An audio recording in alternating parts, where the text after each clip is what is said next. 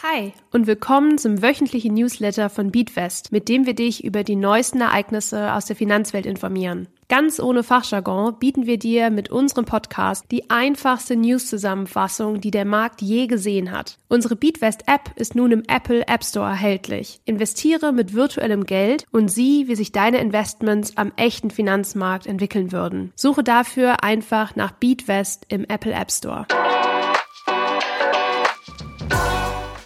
Hi, ich bin Lisa von Beatfest und wir schauen uns heute gemeinsam an, warum der MSCI Emerging Markets aktuell so schlecht abschneidet. Wenn du bereits investierst, dann ist dir vielleicht aufgefallen, dass der MSCI Emerging Markets aktuell eine nicht so gute Figur macht. Der MSCI Emerging Markets gehört übrigens zu den beliebtesten Portfoliobausteinen, die auch viele Investment-Expertinnen in ihren Portfolios haben. In der vergangenen Woche verzeichnete der ETF ein Minus von knappen 3%. Zum Vergleich, der MSCI World macht pro Jahr durchschnittlich ein Plus von 8%.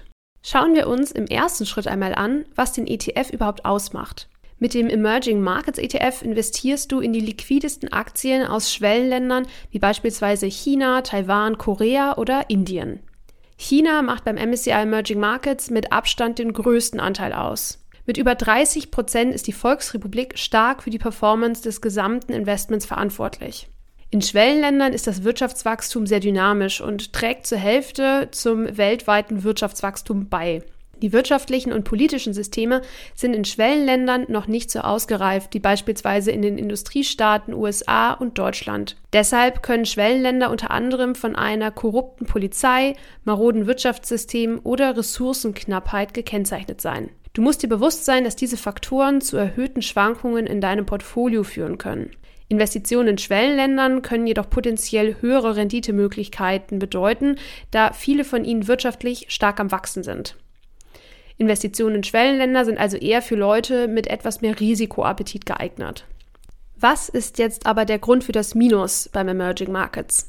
Wie du schon weißt, macht China hier einen hohen Anteil aus und ist stark für die Performance verantwortlich. Diese Woche gab das Statistische Bundesamt der chinesischen Regierung bekannt, dass die Bevölkerung sich um zwei Millionen Menschen verkleinert hat. Gleichzeitig nahm übrigens auch die Zahl der Geburten in China ab und das nun schon zum siebten Mal in Folge. Das erfreut die AnlegerInnen überhaupt nicht, da eine schrumpfende Bevölkerung meistens auch mit einem geringeren Wirtschaftswachstum einhergeht. Das liegt daran, dass hieraus oft ein Arbeitskräftemangel entsteht und generell auch die Nachfrage nach Produkten und Dienstleistungen sinkt. Die Befürchtungen der AnlegerInnen schlagen sich jetzt übrigens schon in sehr realen Zahlen nieder.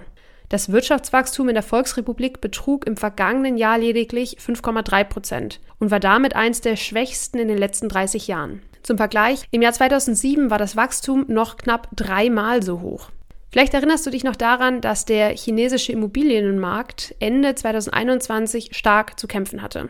Evergrande ist bzw. war der zweitgrößte Immobilienentwickler Chinas und spezialisierte sich auf Bauprojekte für die Mittel- und Oberschicht. In 2021 kam es vermehrt zu Regulierungen des chinesischen Staates, welche das Wachstum des Immobilienmarktes stark eingeschränkt haben. Zum Beispiel durfte ein Ehepaar nur noch insgesamt eine Wohnung in der Provinz des Wohnsitzes besitzen.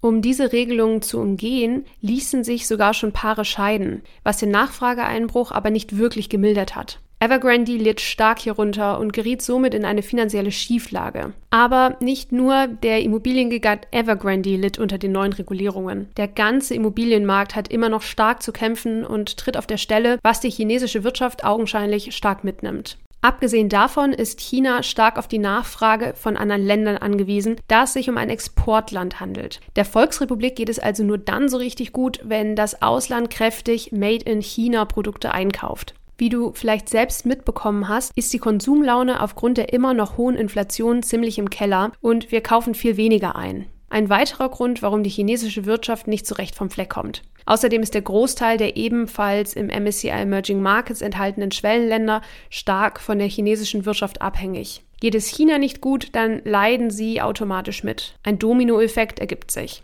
Wir halten also fest, wenn die chinesische Wirtschaft schwächelt, dann schlägt sich das auch auf die anderen Schwellenländer nieder und der MSCI Emerging Markets leidet noch mehr. Dies macht uns noch einmal mehr deutlich, wie wichtig du die Diversifikation deines Portfolios nehmen solltest. Auch wenn deine Emerging Markets Investition an sich schon sehr diversifiziert ist, hängen die verschiedenen Schwellenländer doch eng miteinander zusammen. Das ist aber noch lange kein Grund, dass du dich von deinem MSCI Emerging Markets ETF trennst. Immerhin investierst du langfristig und kurz- und mittelfristige Wertschwankungen haben deshalb nur einen geringen Einfluss auf die endgültige Entwicklung deines Portfolios.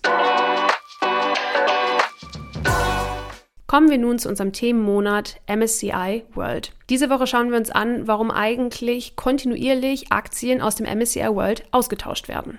Der Indexanbieter MSCI ist wie der Architekt hinter dem MSCI World, der den Index sorgfältig zusammenstellt, um die Leistung von großen und mittelgroßen Aktien in Industrieländern zu repräsentieren. Es handelt sich nicht um eine zufällige Auswahl, sondern um eine strategische Zusammenstellung, die sicherstellt, dass der Index den Puls der Weltwirtschaft widerspiegelt. Der Prozess der Aktienauswahl ist keine Einheitslösung. MSCI bewertet und klassifiziert die Unternehmen nach bestimmten Kriterien, darunter Größe und Liquidität. Dadurch wird sichergestellt, dass der MSCI World nicht auf eine Handvoll riesiger Konzerne ausgerichtet ist, sondern eine Vielzahl von Unternehmen umfasst, die ein ausgewogenes Bild der entwickelten Märkte zeichnen. MSCI hat also ein Regel- bzw. ein Handbuch erschaffen, nach dem die Aktien ausgewählt werden. Der ständige Austausch von Aktien innerhalb des MSCI World Index spiegelt die Dynamik der Weltwirtschaft und der Finanzmärkte wider. Die Unternehmen sind die Bausteine des MSCI World Index und ihre Aufnahme oder ihr Ausschluss wird von mehreren Faktoren beeinflusst. Einer der wichtigsten Faktoren ist die Veränderung des Unternehmenswertes. Aber was ist eigentlich der Unternehmenswert und welchen Einfluss haben Branchentrends auf den MSCI World? Das und vieles mehr erfährst du diese Woche in der BeatWest App. Der Inhalt dieses Podcasts dient ausschließlich der allgemeinen Information. Diese Informationen können und sollen eine individuelle Beratung durch hierfür qualifizierte Personen nicht ersetzen. Die hier angegebenen Informationen stellen keine Anlageberatung und keine Kaufempfehlung dar.